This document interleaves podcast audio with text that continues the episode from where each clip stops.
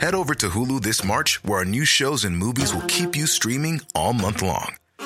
Catch the award winning movie Poor Things, starring Emma Stone, Mark Ruffalo, and Willem Dafoe. Check out the new documentary, Freaknik The Wildest Party Never Told, about the iconic Atlanta Street Party. And don't miss FX's Shogun, a reimagining of the epic tale, starring Anna Sawai. So, what are you waiting for?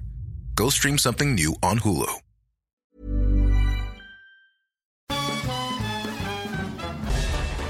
Farándula 021 es un podcast de cultura pop, donde analizaremos sin piedad series, películas, programas, música, moda, tendencias, libros, redes sociales y hasta figurosas e inventadas. Cada jueves un nuevo episodio, con Horacio Villalobos, Pilar Bolívar, Mauricio Valle, Maniwis, La Supermana, Alejandro Broff, Jeremy Cruz y Mario Lafontaine. Farándula 021, un podcast con periodistas, psiquiatras y vestidas. Te lo cuento, te lo cuento. Tu dosis diaria de noticias. Muy buenos días, bonito miércoles. Estás escuchando Te lo cuento y esta es tu dosis diaria de noticias. En Kiev creen que necesitan más armas occidentales de largo alcance para derrotar a Rusia. El gobierno ucraniano dijo que les hacen falta 60 sistemas de cohetes de lanzamiento múltiple para frenar en seco el avance ruso. Quien hizo la cuenta fue Oleksiy Arestovich, el asesor del presidente ucraniano Volodymyr Zelensky. Esto en medio de las declaraciones de Estados Unidos y Gran Bretaña, quienes tienen planeado mandar las armas en las siguientes semanas a Kiev. Al respecto, el Kremlin salió a decir que el uso de estas armas implicaría que ellos lanzaran una ofensiva más mortífera en suelo ucraniano. Incluso el ministro de Exteriores ruso, Sergei Lavrov, dijo que temen que se usen dentro de su territorio. La coalición gobernante en Israel está a nada de quebrarse tras una votación que amenaza con quitar a Naftali Bennett y mandar a nuevas elecciones. Lo que al principio parecía una votación rutinaria en la que en teoría casi todos en el Knesset estaban de acuerdo, terminó en una batalla de egos políticos entre la coalición camaleónica del ex primer ministro, Benjamin Netanyahu, y las facciones gobernantes del primer ministro Naftali Bennett dejando al borde del colapso su administración. Todo comenzó cuando las y los parlamentos votaron un proyecto que extiende la ley israelí a los colonos que habitan la Cisjordania ocupada. Hasta ahí todo cool, porque se pensaba que era puro trámite. Sin embargo, a la hora de la verdad, Netanyahu reunió a cuanto parlamentario pudo para votar en contra, dejando perplejos a quienes estaban con Bennett. La facción gobernante tiene 60 de 120 escaños, por lo que no se podían dar el lujo de que alguien se bajara del barco. Pero así fue, quedando en el aire el estatus legal de los colonos y de paso el gobierno de Bennett, que pende de un hilo. La oposición necesita únicamente 61 legisladores para darles las gracias y mandar a nuevas elecciones. Vámonos a los cuentos cortos. En un nuevo episodio de Soldados haciéndose de instancias públicas, resulta que la Secretaría de Marina dio un golpe de aquellos que duelen a la COFEPRIS, tomando sus oficinas y de paso arrestando a 32 de sus funcionarios por posibles actos de corrupción. Pero no solo eso, resulta que el personal detenido fue reemplazado por miembros de la Unidad de Inteligencia Naval, quienes ahora trabajan en la Agencia Mexicana para el Control de los Medicamentos. La movida se dio el año pasado, pero fue hasta ahora que dieron los detalles en la mañanera.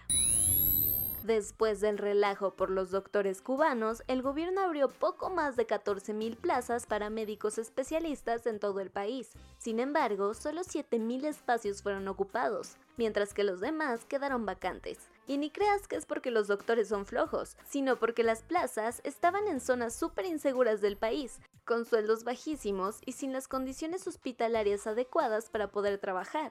Las plazas vacías las anunciaron en la mañanera, en donde no dijeron cómo mejorarían las condiciones de estas localidades.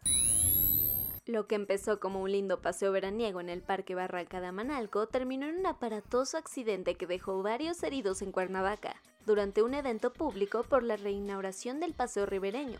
El alcalde José Luis Uriostegui Salgado, su esposa María Zagal, cuatro regidores, la síndico municipal, personal de la alcaldía y medios de comunicación terminaron con varios golpazos, luego de que se desplomó un puente colgante justo en el momento en que estaban cruzando.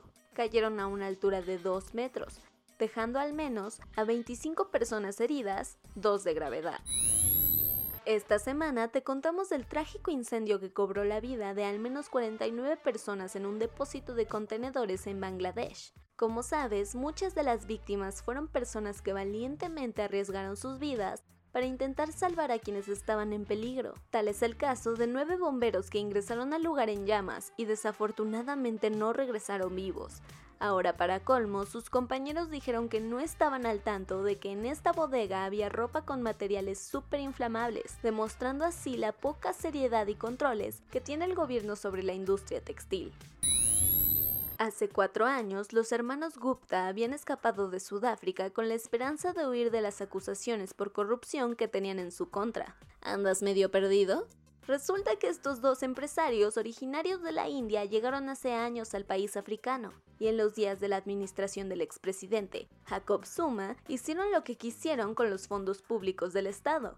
Ahora Tuli Rajesh fueron arrestados en Dubái tras una intensa investigación y un superoperativo policial, y aprovechando la ocasión, Sudáfrica ya solicitó su extradición.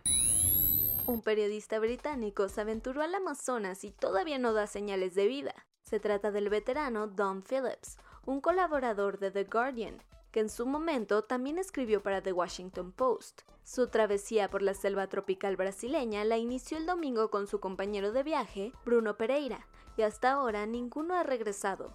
Las autoridades de este país tardaron al menos 48 horas en iniciar la misión de rescate, lo que hizo enfurecer a los activistas, a tal grado que pusieron una demanda para exigir al gobierno más ayuda.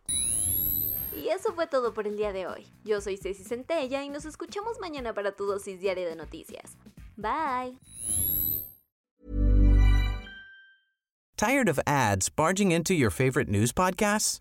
Good news. Ad-free listening is available on Amazon Music. For all the music plus top podcasts included with your Prime membership. Stay up to date on everything newsworthy by downloading the Amazon Music app for free or go to amazon.com slash news ad free. That's amazon.com slash news ad free to catch up on the latest episodes without the ads.